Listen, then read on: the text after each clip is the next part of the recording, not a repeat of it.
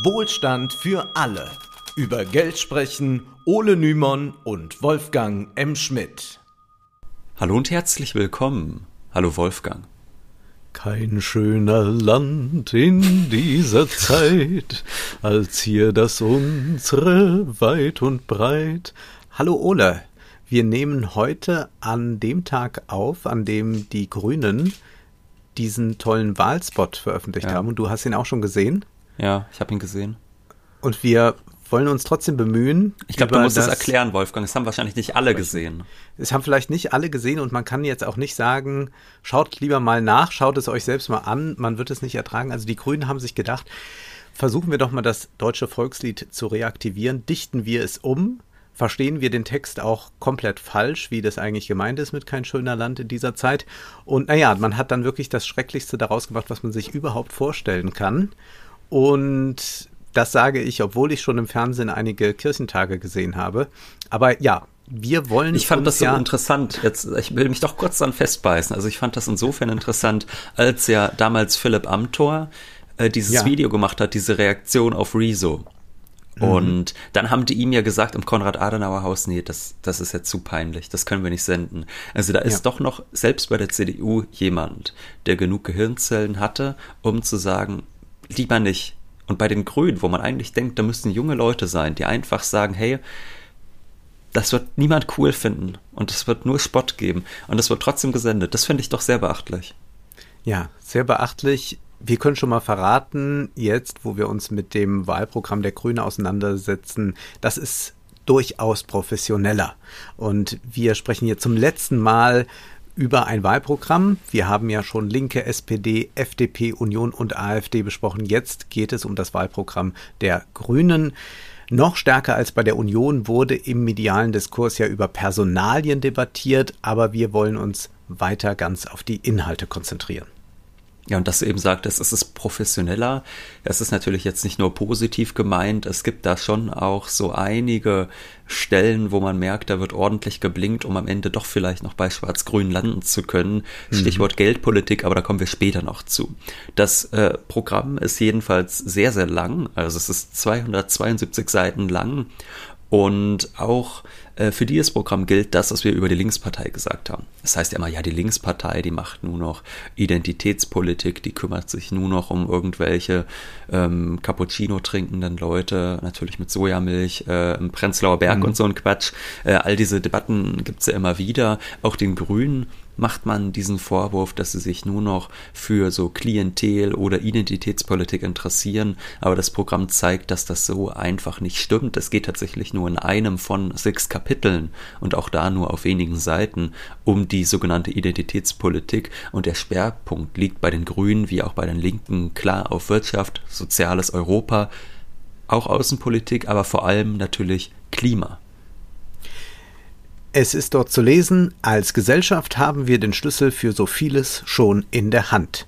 Wir wissen, wie man eine Industriegesellschaft sicher ins Zeitalter der Klimaneutralität führt, wie man dafür den Kohleausstieg beschleunigt und Versorgungssicherheit gewährleistet, wie viel mehr Strom aus Wind und Sonne gewonnen werden kann und der Naturschutz gestärkt wird. Wir wissen, wie man eine sozialökologische Marktwirtschaft entwickelt, die Zukunft zukunftsfähige Jobs, sozialen Schutz und fairen Wettbewerb in Deutschland und Europa zusammenbringt, wie man der Globalisierung klare Regeln setzt und multinationale Konzerne angemessen besteuert. Ja, da klingt ja vieles schon mal vielversprechend. Die Grünen wollen zum Beispiel bis 2030 aus der Kohle aussteigen. Und in den nächsten vier Jahren will man für anderthalb Millionen Solardächer sorgen. Das ist jetzt nicht nur auf öffentliche Gebäude bezogen, sondern auch bei Neubauten soll es dann entsprechende Auflagen geben, was durchaus sinnvoll ist, denn Solardächer machen einerseits unabhängiger von schmutzigen Energiegewinnungsquellen und sie sind aber auch erschwinglich, wenn man jetzt bedenkt, wie viel so ein Haus gerade heutzutage ohnehin schon kostet, ja, mit Grundstückskosten und dann so ein Haus zu bauen, mhm. äh, da macht jetzt so eine Solaranlage den Kohle auch nicht mehr fett. Weiter fordern die Grünen Photovoltaikanlagen auf bereits versiegelten Flächen, denken wir zum Beispiel an Industriegebiete. Nicht aber soll es zu einem weiteren Ausbau solcher Anlagen auf Ackerland kommen, denn das mag zwar für die Eigentümer lukrativ sein, sonderlich ökologisch ist es aber leider nicht. Klimafreundliches Bauen und Wohnen ist ein wichtiges Thema. Inzwischen wird das ja auch breiter diskutiert. Wir arbeiten uns nicht nur an Kreuzfahrtschiffen mehr ab.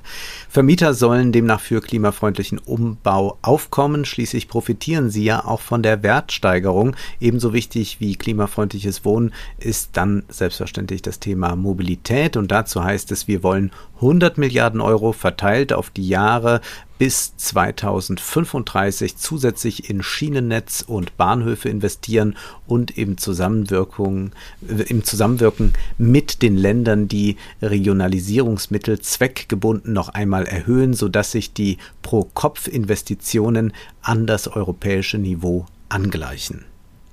Gut, stellt sich die Frage, ist das viel oder zumindest ist das ausreichend? Denn bislang sieht mhm. es ja so aus, dass die Bahn bis 2029 86 Milliarden Euro erhalten soll. Da kämen jetzt nochmal 100 Milliarden hinzu. Das ist natürlich eine deutliche Erhöhung. Es ist aber fraglich, ob das reicht, um das Schienennetz auszubauen, stillgelegte Bahnhöfe zu reaktivieren und auch um mehr Züge bereitzustellen und auch unbequemes Thema vielleicht auch um Tickets noch vielleicht weiter zu bezuschussen, denn oftmals ist die Bahn einfach zu teuer, wenn wir bedenken, dass wenn man zu zweit unterwegs ist, man da oftmals mit dem Auto viel billiger unterwegs ist als mit der Bahn. Warum, fragt man sich, wird da bloß davon gesprochen, dass Bahnfahren bezahlbarer sein soll und nicht einfach mal gefordert, dass innerhalb Deutschlands so eine einfache Bahnstrecke nicht teurer als 50 Euro sein darf. Also wenn du, Wolfgang, jetzt zum Beispiel von Koblenz nach Berlin fahren möchtest und wir sprechen jetzt wirklich nur von zweiter Klasse und du buchst jetzt nicht wochenlang im Voraus, da kann es durchaus passieren, dass du mal zwischen 130 und 150 Euro zahlst, was ja wirklich absurd ist. Im Programm heißt es, Länder, Kommunen und Verbünde wollen wir dabei unterstützen, attraktive Preisangebote bis hin zu ticketlosem ÖPNV zu machen und neue Finanzierungsquellen wie eine Umlagefinanzierung zu erschließen. Ja, das klingt alles noch zu vage, also da könnte man ja auch mal direkt das formulieren, ÖPNV muss gratis sein, das wäre eine Ansage, öffentlicher Nahverkehr muss gratis sein, sagen wir ab 2023. Das würde ja auch die Autolobby sofort in Unruhe versetzen. Damit würden auch viele keineswegs immer so ökologischen Carsharing-Modelle wieder verschwinden. Ja, also ich erinnere mich da an die Aussage eines guten Freundes, der sagte, seit es Carsharing gibt, sei er wirklich nie mehr in eine S-Bahn oder U-Bahn eingestiegen, sondern würde ständig diese Autos nutzen. Ja, also das würde tatsächlich dazu führen, wenn man das gratis gestalten würde mit dem ÖPNV, dass viele Menschen das Auto stehen lassen oder vielleicht sogar abschaffen. Hier gilt es auch von den Konservativen zu lernen und beherzt zuzugreifen. Quasi von einem auf den anderen Tag hat ja die Kroko es Soldaten ermöglicht, jetzt kostenlos Bahn zu fahren und zwar in ganz Deutschland, egal wohin sie wollen. Sie müssen halt eine Uniform tragen. Ja, Wolfgang, dir würde eine Gala-Uniform bestimmt besonders gut stehen. Bestimmt. Aber tatsächlich zeigt sich, wie plötzlich nicht nach Finanzierung gefragt wird, sondern man einfach etwas durchsetzt, weil das irgendwie in der Öffentlichkeit gut ankommt zum Beispiel. Aber wie die SPD suchen leider auch die Grünen immer wieder so wie, wie so Krämerseelen nach Geld, um das alles zu finanzieren.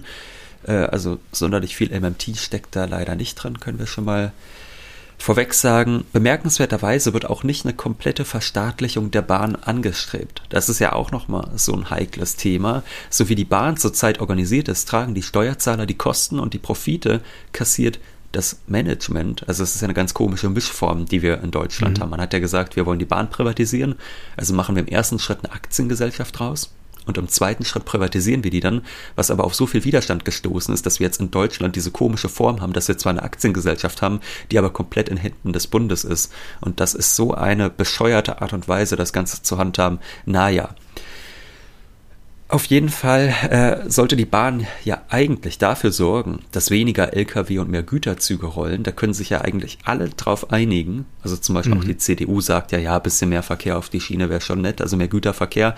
Aber gleichzeitig gehört dann ja zur Bahn die Tochtergesellschaft Schenker. Das ist ein Logistikunternehmen, das ganz schön viele Lkw besitzt, mehr als 34.000 und diese legen innerhalb Europas jährlich circa 784 Millionen Kilometer zurück. Also mit einem staatlichen Unternehmen müsste man nicht dieser Profitlogik verfallen und könnte außerdem noch einiges fürs Klima tun. Immerhin heißt es, den ausufernden Lkw-Verkehr wollen wir durch eine CO2-orientierte Maut so regulieren, dass die entstehenden Kosten von den Verursacherinnen getragen werden. Sinnvoll ist auch, dass die Grünen immer wieder in ihrem Programm deutlich machen, dass der Klimawandel keine Bedrohung für unser Industrieland sein muss, da viele grüne Jobs entstehen im Handwerk, bei der Batteriezellenproduktion oder auch in der Wasserstoffindustrie. Ja, klammern wir die Geldpolitik mal aus, dann sind da schon gewisse Joe Biden-Vibes zu vernehmen. Und Firmen, die klimaneutrale Transformation anstreben, sollen Kurzarbeitergeld bekommen. Und dazu heißt es, mit einem neuen Qualifizierungskurzarbeitergeld ermöglichen wir Unternehmen in Phasen der Transformation ihre Beschäftigten im Betrieb zu halten und nachhaltig zu qualifizieren. Die Qualifizierungskurzarbeit koppeln wir eng an die Sozialpartnerschaft. Ja, und zusätzlich sollen Transformationsfonds für die Region ausgelegt werden. Generell wird umweltschädliches Wirtschaften teurer und damit unattraktiver. Also laut Berechnungen des Umweltbundesamtes verursacht die Emission einer Tonne CO2 Schäden von rund 195 Euro. Und das sind ja Zahlen, die sollte man sich wirklich mal klar machen. Also wir sprechen später noch über Subventionen, aber führen wir uns jetzt mal nur vor Augen, dass der CO2-Preis momentan bei 25 Euro pro Tonne liegt und nach Ansicht von FDP und Union ja nur moderat ansteigen soll. Das heißt, ein Konzern, der klimaschädlich wirtschaftet, tut das gewissermaßen auf Kosten aller. Die 170 Euro, die tragen bzw. die ertragen wir in Form extremer Hitze, Starkregen etc. Das ist gewissermaßen auch eine Form von Subvention. Die Grünen fordern deshalb bereits ab 2023 einen CO2-Preis von 60 Euro. Wichtig dabei ist, die Einnahmen, die so erzielt werden, gehen an die Bürger als Energiegeld zurück. Im Programm steht Folgendes. Dazu streben wir neben der Senkung der EEG-Umlage ein Energiegeld an, das jeder Bürger erhält. Über das Energiegeld geben wir alle zusätzlichen Einnahmen transparent an die Menschen zurück und entlasten sie direkt, indem sie eine Rückerstattung pro Kopf bekommen. So wird klimafreundliches Verhalten belohnt und es findet ein sozialer Ausgleich im System statt. Unterm Strich werden so Geringverdienerinnen und Familien entlastet und vor allem Menschen mit hohen Einkommen belastet. Bezieherinnen von Transferleistungen wie Arbeitslosengeld 2 oder Sozialhilfe profitieren ebenfalls, da das Energiegeld nicht auf die Grundsicherung angerechnet werden soll um zum Beispiel Pendlerinnen mit niedrigen Einkommen bei der Anpassung zu unterstützen, legen wir einen Klimabonusfonds auf, der mit großzügigen Hilfen unterstützt, etwa beim Umstieg auf Bus und Bahn oder ein emissionsfreies Fahrzeug. Löblich ist dabei schon mal, dass Sie sehen, dass hier dieses Thema soziale Gerechtigkeit, was auch immer das konkret bedeuten soll, aber soziale Gerechtigkeit zusammengedacht wird mit dem Thema Klima, wenngleich ich mich dann immer frage, bei diesem Thema Klimadividende, das ist ja letztlich mhm. eigentlich die Idee, die dahinter steckt. Ne? Die Klimadividende heißt ja, wir nehmen als Staat Geld ein, meinetwegen durch CO2-Steuern oder sonst was und verteilen das am Ende auf alle gleichermaßen wieder um. Und wer wenig CO2 oder für wenig CO2-Emissionen verantwortlich ist, der bekommt dann am Ende quasi sogar noch was drauf und die anderen, die müssen zahlen. So, was ich mich dabei dann immer frage, ist, na gut, die Reichen, denen ist das ja eigentlich völlig egal, wenn der CO2-Preis jetzt nochmal steigt. Die kaufen sich ja deshalb nicht noch ein SUV, äh, also nicht quasi, sondern den kaufen sich ja trotzdem. Und ja. das heißt, es kommt ja eigentlich zu einer Umverteilung von oben nach unten, die dann aber ja zu mehr Konsum und zu mehr Emissionen führt. Da habe ich so ein bisschen den Eindruck, dass es ein Teufelskreis ist, aus dem man nicht so ganz rauskommt. Aber also man könnte auch da einfach mal mit Verboten kommen. Also ich verstehe das mhm. ja nach wie vor nicht. Wir haben das ja auch schon mehrmals angesprochen, warum man nicht einfach sagt, äh, ein äh, Auto darf nicht mehr als so und so viel verbrauchen. Also das ja. ist ja sonst auch, äh, haben wir bei Nahrungsmitteln oder mein Lieblingsbeispiel Zigaretten äh, oder auch mhm. beim Alkohol gibt es ja ganz klare Regeln, wie viel da drin sein darf in irgendwas, ja. Und deswegen frage ich mich auch, wie das äh, sein kann. Und klar, jemand, der äh, jetzt einen Sportwagen fährt, der 15 Liter verbraucht, verbraucht, dem wird ja vermutlich sehr egal sein, ob der am Ende des Jahres 250 Euro gespart hat, wenn das Auto 100.000 kostet. Also das ist schon ja. sehr, sehr eigenartig immer diese Denkweise, dass man glaubt, das darüber regeln zu können. Also dann müsste man das schon so verrückt bepreisen, dass die das anfangen zu spüren. Und was soll das dann sein?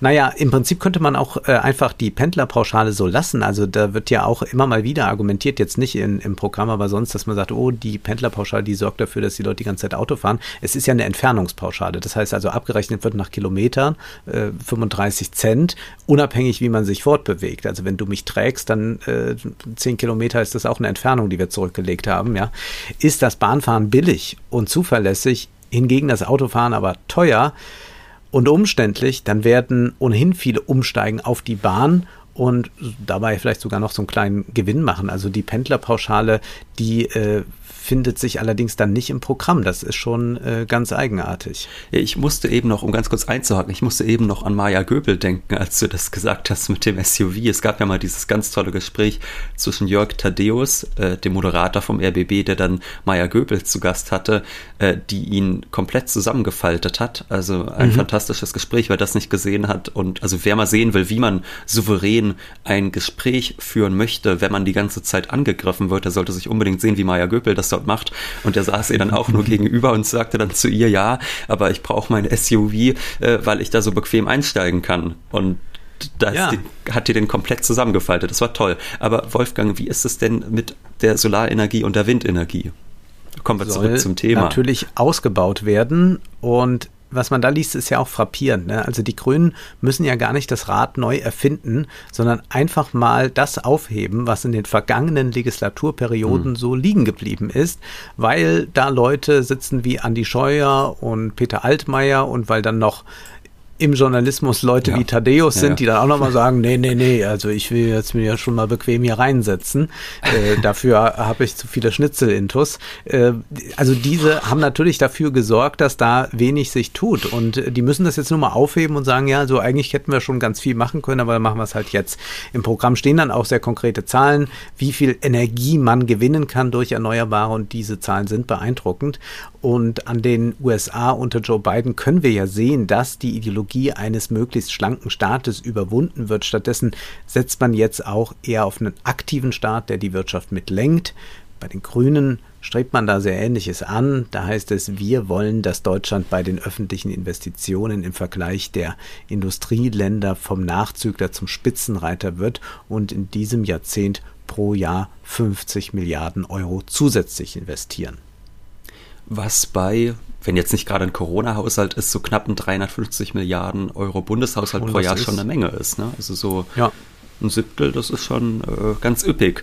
Und das bedeutet natürlich nicht diese aktivere Rolle des Staates, bevor jetzt alle wieder aufschreien, oh Gott, oh Gott, Weg zur Knechtschaft, äh, dass die Privatwirtschaft marginalisiert wird. Im Gegenteil, man hat eigentlich da eine sehr, ich würde sagen, liberale Politik, aber eine sinnvoll liberale Politik. Also, dass man zum Beispiel ein Gründergeld in Höhe von 25.000 Euro haben möchte, um Menschen, die gute Ideen, aber kein Startkapital haben, zu unterstützen. Und das ist sehr sinnvoll, wenn wir bedenken, wie Reichtum heutzutage ererbt und vererbt wird. Viele stehen ja quasi schon am Ziel, während andere gerade erst loslaufen können. Und wenn man tatsächlich etwas gegen die Konzentration des Kapitals und auch der Konzerne tun will, dann ist das ein hilfreicher Schritt. Und das Geld wird nicht einfach so vergeben, sondern ist an sozial-ökologische Werte gekoppelt. Generell denke ich, dass alle linken Parteien sich aber auch mehr mit Selbstständigen beschäftigen sollten. Da ist eigentlich ein großes Wählerpotenzial. Und die Grünen schreiben dann zu Recht, zur Entlastung und Förderung der Solo-Selbstständigen und Kleinstunternehmer wird die Gewinngrenze für die Buchführungspflicht angehoben. Also das wird auch das Leben vieler erleichtern. Wie sieht es denn jetzt aus, Wolfgang, mit denen, die nach Deutschland kommen wollen, um hier zu arbeiten? Wir haben noch unsere AfD-Folge im Kopf. Die Rechten ja. wollen Deutschland nicht als Einwanderungsland sehen. Ja, sie wollen ja sogar Leute zum Teil hier noch gut ausbilden und dann abschieben. Und auch die Union ist ja kaum progressiver. Das ist ein volkswirtschaftliches Desaster. Der Vorstandsvorsitzende der Bundesagentur für Arbeit, Detlef Scheele, sagte ja kürzlich, dass die Bundesrepublik eigentlich jedes Jahr 400.000 Arbeitsmigranten bräuchte. Das ist vermutlich richtig, wenngleich da auch immer die Gefahr des Lohndumpings besteht. Wir wissen ja, dass viele Migranten, die herkommen, oftmals schlechter bezahlt werden. Und wir wissen auch, mhm. dass äh, viele Arbeitgeber das auch gar nicht so schlecht finden, wenn es eine gewisse Arbeitslosigkeit gibt, weil man dann Löhne drücken kann, was mhm. bei Vollbeschäftigung nicht so gut geht, weil dann die Löhne steigen. Und da müsste man natürlich drauf aufpassen, aber das streben die Grünen auch an. Sie wissen, dass es ohne Migration nicht gehen kann, um den Lebensstandard hier zu erhalten. Und sie schreiben, durch den demografischen Wandel wird in den kommenden 15 Jahren die Zahl der Menschen im erwerbsfähigen Alter um 6 Millionen schrumpfen. Gleichzeitig erfordern die Berufe der Zukunft ganz neue Fähigkeiten. Der Arbeits- und Fachkräftemangel wird sich verstärken, dem wollen wir entgegenwirken. Mehr Einwanderung heißt das, aber Zahlen gibt es dazu nicht im Programm. Dazu soll aber eine Talentkarte eingeführt werden, basierend auf dem jährlichen Arbeitskräftebedarf. Was ist damit gemeint? Nun, es gibt ja Einwanderer, die viel leisten können, hohe Qualifikationen haben, jedoch dann nicht klassische Bildungsabschlüsse in unserem Sinne haben, wie wir sie in Deutschland so lieben. Und das war ja auch das Problem vieler Flüchtlinge, die zum Beispiel 2015 aus Syrien kamen oft wurden da Berufswege blockiert, da wurden dann über 30-Jährige nochmal zur Ausbildung geschickt, weil irgendein Zeugnis fehlte und das soll durch diese Talentkarte wohl verbessert werden. Die genaue Ausgestaltung ist allerdings noch unklar. Generell muss da Bürokratie abgebaut werden, das haben die Grünen verstanden. Das heißt dann auch nochmal ganz konkret, Geflüchtete sollen die Möglichkeit zum Spurwechsel bekommen, der ihnen während Ausbildung, Studium und Arbeit mehr Rechtssicherheit und damit eine berufliche Perspektive in Deutschland ermöglicht. Wir haben hier ja auch in den vergangenen Wochen öfters über das Wirtschaftswachstum gesprochen. Davon wollen die Grünen jetzt nicht abrücken, was bekanntermaßen auch in einem kapitalistischen System nicht so einfach ist. Was sie jedoch fordern, ist, dass zusätzlich zum Jahreswirtschaftsbericht ein Jahreswohlstandsbericht erscheinen soll klingt erstmal ein bisschen äh, esoterisch aufgeladen. Der soll aber Auskunft geben über den Stand des Naturschutzes, die Einkommensverteilung und so weiter. Also erstmal wahrscheinlich nur ein diskursives Instrument, aber möglicherweise könnte diese Fokusverschiebung tatsächlich ein anderes Bewusstsein schaffen für den Wohlstand einer Gesellschaft. Mhm, und wichtiger sind klare Maßnahmen und da geht es mit Blick auf die Finanzmärkte nicht ohne Regulierungen, Verbote. Da heißt es, noch immer werden Milliarden in fossile Energien und Geschäftsmodelle, die auf der Zerstörung der Ökosysteme und der Verletzung der Menschenrechte aufbauen und damit gegen unsere Zukunft investiert. Wir werden durchsetzen, dass sich die öffentliche Hand vollständig aus diesen Investitionen zurückzieht, wenn weiterhin keine verlässlichen Schritte für eine nachhaltige Transformation Investitionen der dahinterstehenden Unternehmen eingeleitet werden. Gut, wer soll die Unternehmen kontrollieren?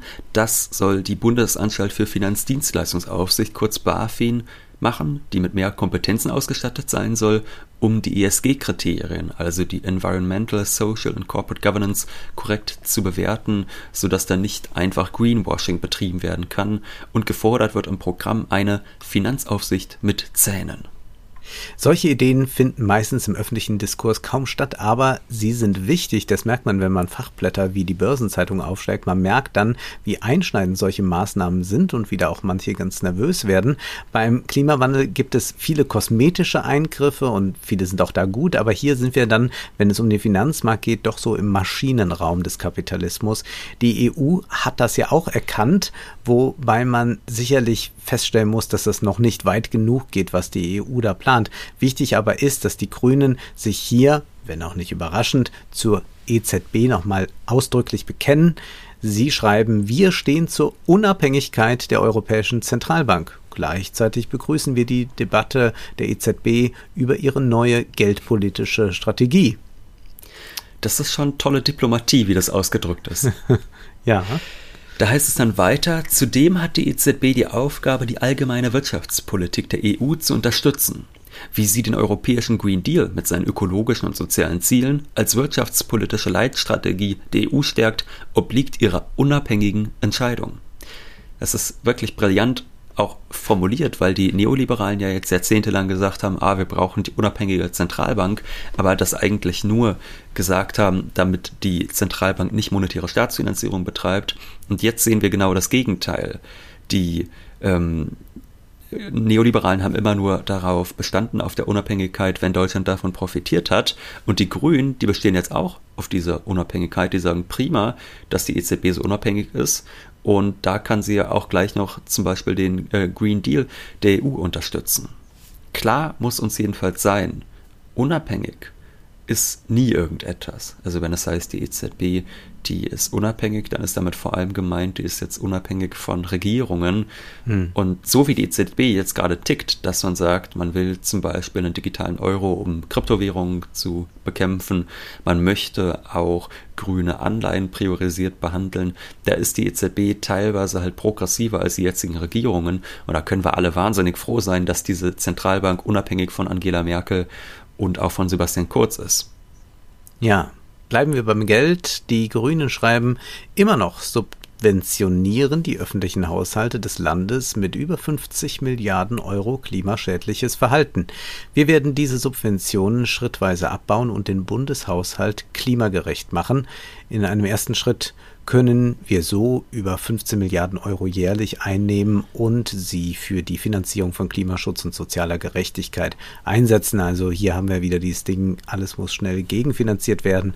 Für die Ausgaben des Bundes streben wir eine Klima- und Biodiversitätsquote an, die schrittweise steigen soll. Zur Finanzierung dieser nachhaltigen Ausgaben setzen wir auf grüne Anleihen. Und weiter, durch die Gestaltung des Bundeshaushaltes nach den Grundsätzen der doppelten Buchführung machen wir ihn transparenter und generationengerechter. Unser Steuersystem wollen wir schrittweise so umbauen, dass Umweltbelastung und Ressourcenverbrauch stärker besteuert werden und dafür beispielsweise Steuern und Abgaben auf Arbeit verringert werden oder die Einnahmen etwa als Energiegeld zurückgegeben werden.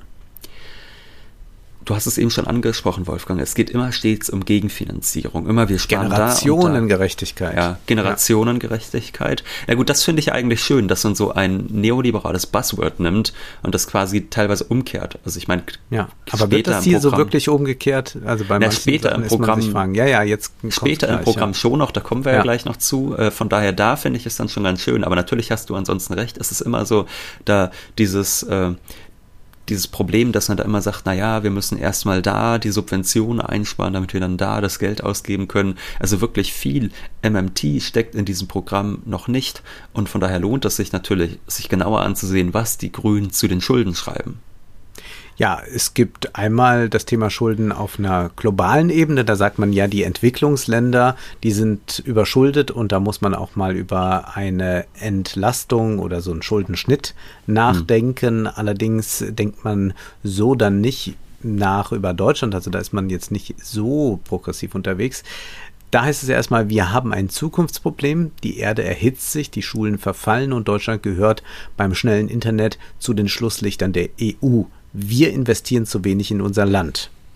Das sind Schulden, die nicht in den Büchern stehen, aber unseren Wohlstand gefährden. Also das ist schon mal ganz clever, das so dann ja. zu rahmen.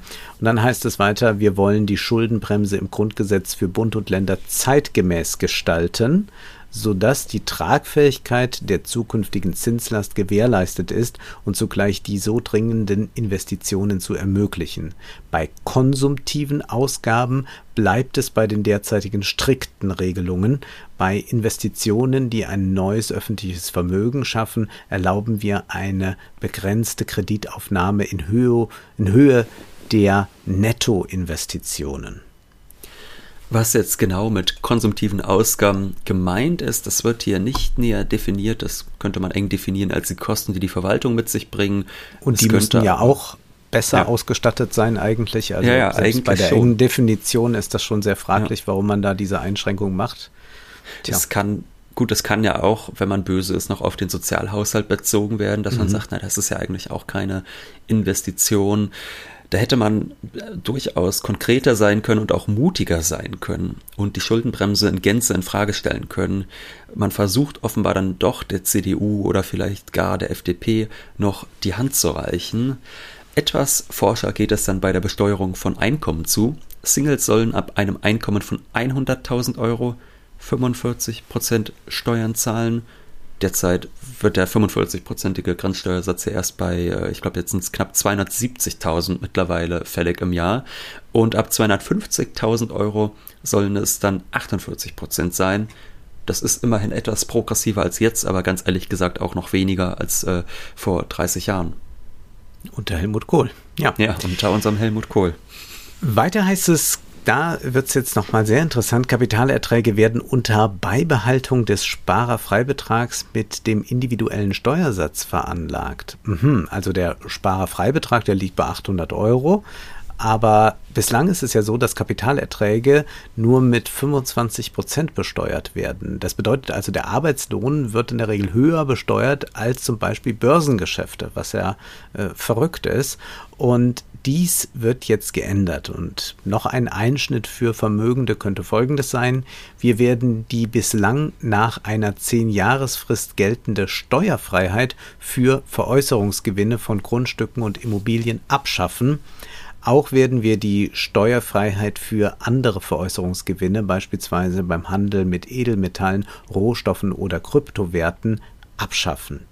Ja, da wird die Kryptobubble auch ganz nervös werden und dann auch noch die Kapitalerträge besteuert, wie dann Einkommen, wie man sich eben äh, da äh, ohnehin besteuern lassen muss in der Einkommensklasse. Ja, da macht Spekulation, auch Bodenspekulation, nicht mehr so viel Spaß. Wahrscheinlich aber immer noch genug, dass es sich lohnt. Wie sieht es denn mit der Ungleichheit aus, Wolfgang? Wie diese bekämpft werden soll, äh, da, wie soll ich sagen, da ist man so ein bisschen schmallippig. Ne? Also im ja. restlichen Programm, da ist man sehr detailliert doch mit 272 Seiten, ich sag mal, da hätte man ja zur Not dann noch zwei Seiten mehr vollschreiben können. Ja, ja, das hätte wahrscheinlich das Internet auch noch hergegeben, dass man da die 0,01 Megabyte macht, ja. mehr. Ja. ja.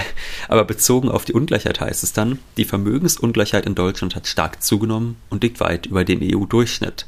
Das liegt unter anderem daran, dass es sehr reichen Menschen möglich ist, durch Gestaltungen einer Besteuerung von Vermögen etwa bei der Erbschaftssteuer, nahezu komplett zu entgehen. Wir wollen solche Gestaltungsmöglichkeiten abbauen und große Vermögen wieder stärker besteuern. Dafür gibt es verschiedene Instrumente, wie zum Beispiel die Erbschaftssteuer oder die Vermögensteuer. Die Einführung einer neuen Vermögensteuer für die Länder ist unser bevorzugtes Instrument. Kommt da jetzt noch ein Kapitel zur Erbschaftssteuer? Nee, kommt nicht. Sie wird zwar hier erwähnt, aber nur indem man sagt, naja, das bevorzugte Instrument ist also die Vermögenssteuer. Das bedeutet jetzt mal übersetzt, liebe Erben, ihr könnt aufatmen, da wird also nicht äh, viel drohen. Was aber droht dann den Vermögenden, das sind ja dann auch wiederum quasi Erben oder äh, Leute, die geerbt haben, Oft, also ja. werden die jetzt arm gemacht Sie sollen jährlich ab einem Vermögen oberhalb von zwei Millionen Euro ein Prozent Vermögensteuer zahlen. Also das ist jetzt nicht eine Wahnsinnsumverteilung, aber man kann natürlich Ungleichheit auch noch auf anderen Wegen bekämpfen. Da gibt es auch Vorschläge. Zum Beispiel, indem man Familien noch besser unterstützt, so soll das Elterngeld auf 24 Monate ausgeweitet werden und auch für Kinder sind diverse Maßnahmen vorgesehen, um ihnen mehr Bildung und Chancen zuteilwerden zu lassen. Überhaupt nehmen Kinder im Programm tatsächlich viel Raum ein. Ja, das war überraschend äh, zu sehen, wie äh, viel Raum, also im Vergleich zu den anderen Parteien. Der Mindestlohn soll auf 12 Euro angehoben werden und in den kommenden Jahren dann sukzessive steigen.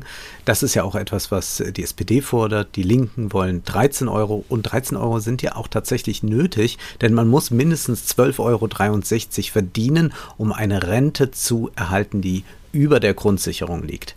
Eine sehr gute Idee und eine direkte Lehre aus der Pandemie ist, dass die Grünen auch Solo-Selbstständigen einen Anspruch auf Kurzarbeitergeld in Notfällen gewähren wollen.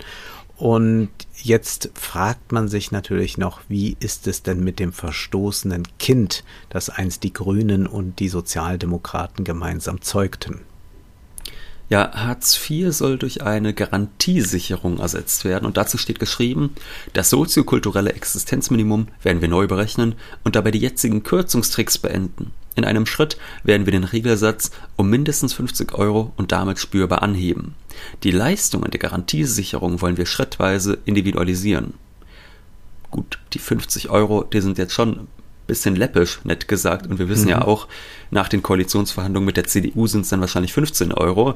Äh, das war schon sehr, sehr interessant zu sehen. Äh, wir haben da ja auch so ein bisschen Kontakte äh, oder kennen Leute bei den Grünen, die haben dann versucht, beim letzten Bundesparteitag, da Forderungen nach deutlich mehr Geld für Hartz-IV-Empfänger durchzusetzen. Es wurde komplett abgeschmettert. Also da sieht man auch wieder, wie man doch Richtung Schwarz-Grün blinkt. Sehr begrüßenswert aber ist, dass Jugendliche aus Hartz-IV-Familien ohne Anrechnung Geld verdienen dürfen. Auch spricht man sich für eine Anhebung des Schonvermögens aus, wüsste man aber auch mal gerne, ja, wie hoch soll es denn, darf es denn sein? Auch die SPD hat da ja erkannt, da muss man was ändern. Das kann nicht sein, dass da äh, die Leute sich ein bisschen was gespart haben, arbeitslos werden und dann ist alles fort. Aber Ole, was das sagt ja übrigens, das, das sagt ja, ja, übrigens selbst die FDP. Also ja, da sind sich ja jetzt irgendwie alle mittlerweile einig, aber eine konkrete Zahl wäre halt auch mal nett. Ole, was dich aber freuen wird, ist, dass man Modellprojekte für das bedingungslose Grundeinkommen anstrebt. Ja, Gott sei Dank. Da können wir mal rausfinden, was wohl passieren wird, wenn ein paar tausend Menschen für ein, zwei, drei, wie viele Jahre auch immer, jeden Monat 1200 Euro mehr bekommen. Ja. Werden sie nur noch Netflix gucken? Werden sie so viel essen, bis sie platzen? Werden sie einfach etwas komfortabler leben? Es sind Projekte, die sagen, auf einer makroökonomischen Ebene, ja, auf einer volkswirtschaftlichen Ebene überhaupt nichts aus. Die sind komplett sinnlos. Von daher sprechen wir lieber über was Ernsthaftes. Die Grünen setzen sich für eine kapitalgedeckte Altersvorsorge ein. Angestrebt wird ein Bürgerfonds, der öffentlich und politisch unabhängig verwaltet wird und anhand von ESG-Nachhaltigkeitskriterien investiert. Das kennen wir so ähnlich schon von der FDP, wenngleich sich die Liberalen natürlich nicht um Nachhaltigkeitskriterien scheren. Die aber sind entscheidend, damit man nicht hier auf ökologisch sauber macht in Deutschland und dann aber Profite generiert von Ölkonzernen und dann auf Kosten der Umwelt wiederum lebt, das nur ein bisschen outgesourced hat. Kommen wir noch zum Thema Wohnen kurz zu sprechen. Gewollt ist ein besserer Kündigungsschutz für Unternehmen. Also das ist ja ein großes Problem bei Gewerbemieten, dass die extrem schnell erhöht werden können, dass da Leute rausgeworfen werden können. Also da macht man äh, auch eigentlich äh, ganz schlimme Erfahrungen in Städten und das ist äh, für Selbstständige ein großes Problem, wenn man ein Geschäft hat oder so. Da will man also mit einer Gewerbemietpreisbremse etwas äh, das Ganze einhegen. Und Übrigens, ja. Äh, kurzer Fun Fact am Rande, vor einigen Monaten musste die CDU Berlin, die ja immer ja. gegen Mietpreisbremsen ist, dann auch ihre Büros verlagern, weil die sich die Miete nicht mehr leisten konnten. Ja, geschieht ihnen recht. Äh, für die sollte dann auch die Gewerbemietpreisbremse nicht gelten. Äh, für Privatleute will man Folgendes tun. Die Mittel für sozialen Wohnungsbau sollen deutlich erhöht werden. Wie viel wird nicht gesagt. Also momentan äh, sind es ja fünf Milliarden in der Legislaturperiode. Überdies gilt es, das kommunale Vorkaufsrecht zu stärken und Spekulationen mit Bauland zu unterbinden. Man möchte eine Million Sozialwohnungen in den nächsten zehn Jahren errichten. Reguläre Mieterhöhungen sollen auf 2,5 Prozent im Jahr innerhalb des Mietspiegels begrenzt werden. Zu der Initiative Deutsche Wohnen und Co. enteignen, da schweigt man sich aus. Interessant ist aber Nachtigall, ich höre dir trapsen, ne? Da könnte man, ja. Ja. Ja. Interessant ist ja der folgende Vorschlag dennoch ohne Spott. Wir wollen erreichen, dass die öffentliche Hand wieder eine strategische und gerechte Bodenpolitik betreibt. Der Bund soll seine eigenen Immobilien nicht länger meistbietend verkaufen, sondern gezielt die Schaffung von bezahlbarem und nachhaltigem Wohnraum kulturellen, sozialen und gemeinwohlorientierten Einrichtungen fördern. Dafür wollen wir die Bundesanstalt für Immobilienaufgaben in einen gemeinnützigen Bodenfonds umwandeln. Der Fonds kauft neue Flächen strategisch zu und überträgt sie an gemeinwohlorientierte Träger. Ja, das ist ein sinnvoller Vorschlag. Wir haben ja auch schon mal über die Bodenpolitik und den Vorschlag von Vogel gesprochen. Es würde ihm sicherlich auch gefallen, diese Idee. Sollen wir jetzt zum Schluss noch über Lastenfahrräder sprechen? Ja, Wolfgang, dann sprechen wir kurz nochmal über Lastenräder. Also im Programm ist jetzt nicht die konkrete Höhe der Subvention genannt, aber es ist zu lesen, dass man die Anschaffung von Lastenrädern fördern will. Und der grüne Bundestagsabgeordnete Sven Christian Kindler sagte kürzlich in einem Interview mit RND, dass man jeden Kauf mit 1000 Euro fördern möchte. Und dazu würden die Grünen eine Milliarde Euro in der kommenden Legislaturperiode bereitstellen. Und sofort ist dann eine Debatte entbrannt das Netz hat schon wieder getobt, muss man sagen, dass die Grünen nur Politik für die Besserverdienenden vom Prenzlauer Berg machen würden. Das ist schon eigenartig, da ich auch in Koblenz immer mehr Menschen auf Lastenrädern sehe. Und man fragt sich ja auch, wäre es nicht wünschenswert, wenn dann auch eine Familie am Prenzlauer Berg das Auto stehen lässt und anders einkaufen fährt? Oder wäre es besser, wenn sie dann zu Hause bleiben und lassen sich die Einkäufe von einem prekär beschäftigten Lieferboten bringen? Zudem sollten sich jetzt meines Erachtens die Kritiker langsam mal entscheiden. Zum einen verteidigen sie den Individualverkehr, der bringt Freiheit und all das. Immer wenn es ums Auto geht, ne, dann ist das was ganz, ganz Wichtiges und wir können nicht äh, uns alle nur in Züge setzen. Und ja, natürlich in einem so unterschiedlich besiedelten Land wie Deutschland, das sagen wir ja auch häufiger, ist die Bahn nicht die einzige Lösung. Zum anderen aber sind jetzt diese Leute, die für den Individualverkehr schwärmen, große Gegner des Lastenrades und vergleichen das Lastenrad mit einem SUV und so weiter. Und da muss man doch sagen, nee, hier ist ja mal individuelle Mobilität ermöglicht mit so einem Lastenrad und da kann man dann kleine Kinder und Einkäufe transportieren und sich relativ flexibel durch eine Stadt oder einen ländlichen Raum bewegen. Ja, und auch die Intensität, mit der diese Debatte jetzt wieder, wenn auch nur kurzzeitig geführt worden ist, zeigt ja wirklich, wie bescheuert der Wahlkampf ist. Also ich fand, ja. also ich meine, Wahlkampf ist immer dumm. Wahlkampf ist ja. immer richtig dumm. Da merkt man auch wirklich, wie blöd viele Journalisten sind. Aber also dieses Jahr ist es wirklich so dumm wie, ich glaube, in meinem ganzen Leben noch nicht. Ich meine, wir sprechen hier jetzt davon, dass er ein einziger, es ist ja nicht so, dass die Grünen sagen, äh, unser 262-seitiges Wahlprogramm kommt jetzt in die Tonne, uns geht es nur noch um eine Milliarde für Lastenräder, sondern das ist jetzt einer von ganz, ganz vielen Vorschlägen. Da geht es jetzt um eine Milliarde bei einem Bundeshaushalt von über Eine Milliarde Euro, Milliarden. nicht eine Milliarde Lastenräder. So viel ja. werden dann doch hier nicht rumfahren. Ja, ja, ja. Also das und, und, und ich meine, das behauptet doch auch niemand, dass jetzt die Mobilitätswende allein mit dem Lastenrad bewältigt werden kann. Ja. Aber dennoch ist ja so eine Form des Individualverkehrs durchaus sinnvoll. Und da entdecken dann ja auch die Springer-Journalisten, die meistens auch gar nicht so weit weg vom Prenzlauer Berg in Wahrheit wohnen, ihr äh, Herz für die Hartz-IV-Empfänger. Ne? Also man ja. ist natürlich immer gegen höhere Mindestlöhne und Hartz IV soll bitte auch niedrig bleiben. Aber wenn dann auf einmal gesagt wird, jetzt gibt es 1000 Euro Subvention pro Lastenrad, dann heißt es sofort, aha, die reichen Spießerfamilien im Prenzlauer Berg sollen bezuschusst werden, äh, so als hätte ein einziger Hartz-IV-Empfänger deutschlandweit von irgendeiner Förderung der Autoindustrie in den letzten 20 Jahren profitiert. Also das, das stimmt natürlich. Ein Hartz-IV-Empfänger wird jetzt nicht sagen, ach so, das Lastenrad kostet nur noch 4 statt 5000 Euro, na prima, das hole ich mir gleich mal. Aber das gilt ja auch bei Autos genauso. Es hat ja auch kein Hartz-IV-Empfänger gesagt, toll, äh, dass es jetzt eine Abwrackprämie gibt, da hole ich mir gleich mal ein neues Auto. Ähm, ja. Aber da hat sich komischerweise kein Springer-Journalist drum geschert. Subventionen sind nie gerecht. Auch eine Förderung von Solaranlagen auf Privathäusern kommt Hauseigentümern zugute, Mietern eher nicht. Aber das ist ja dennoch eine sinnvolle Subvention, während die meisten Agrarsubventionen es eher nicht sind. Besonders lachhaft war im Zuge der Lastenraddiskussion dann auch ein Tweet des Moderators und Gagschreibers Mickey Beisenherz, offenbar auch nicht der hellste von Osram, schade eigentlich. Er twitterte, kann nicht sein, dass Typen wie ich 1000 Euro in den Arsch geschoben kriegen, während Leute mit einem Nettogehalt von 1000 Euro nicht einmal die Fantasie aufbringen können, wie sie trotz der Subvention an den Differenzbetrag kommen sollen.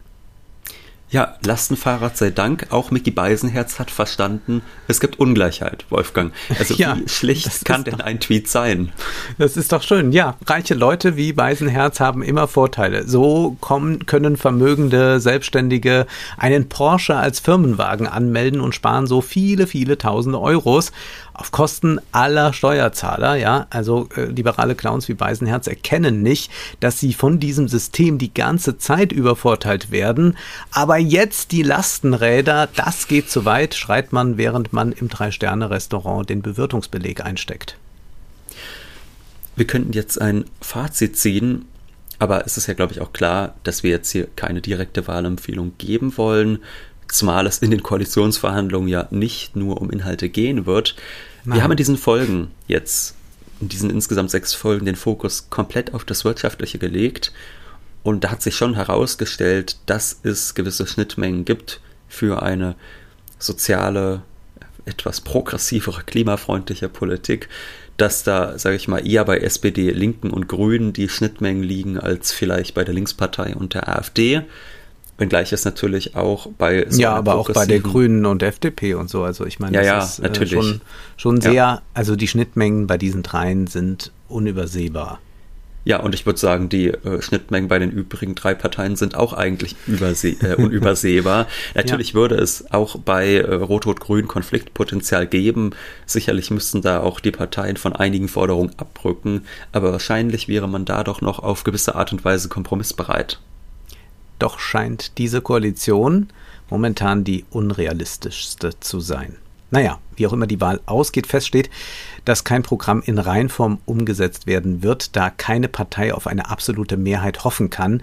Welche Idee sich durchsetzen wird, welche nicht, das werden wir sehen. Ich schlage vor, dass wir auch den Koalitionsvertrag in einer Folge dann besprechen.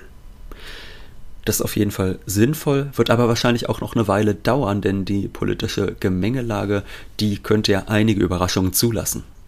In der Tat, wir möchten an dieser Stelle noch auf unsere neue Folge von Wohlstand für alle Literatur hinweisen, die am vergangenen Samstag erschienen ist. Wir sprechen über Thomas Manns Buddenbrooks. Jetzt ist aber erst einmal Schluss für heute, denn Zeit ist Geld. Prosit.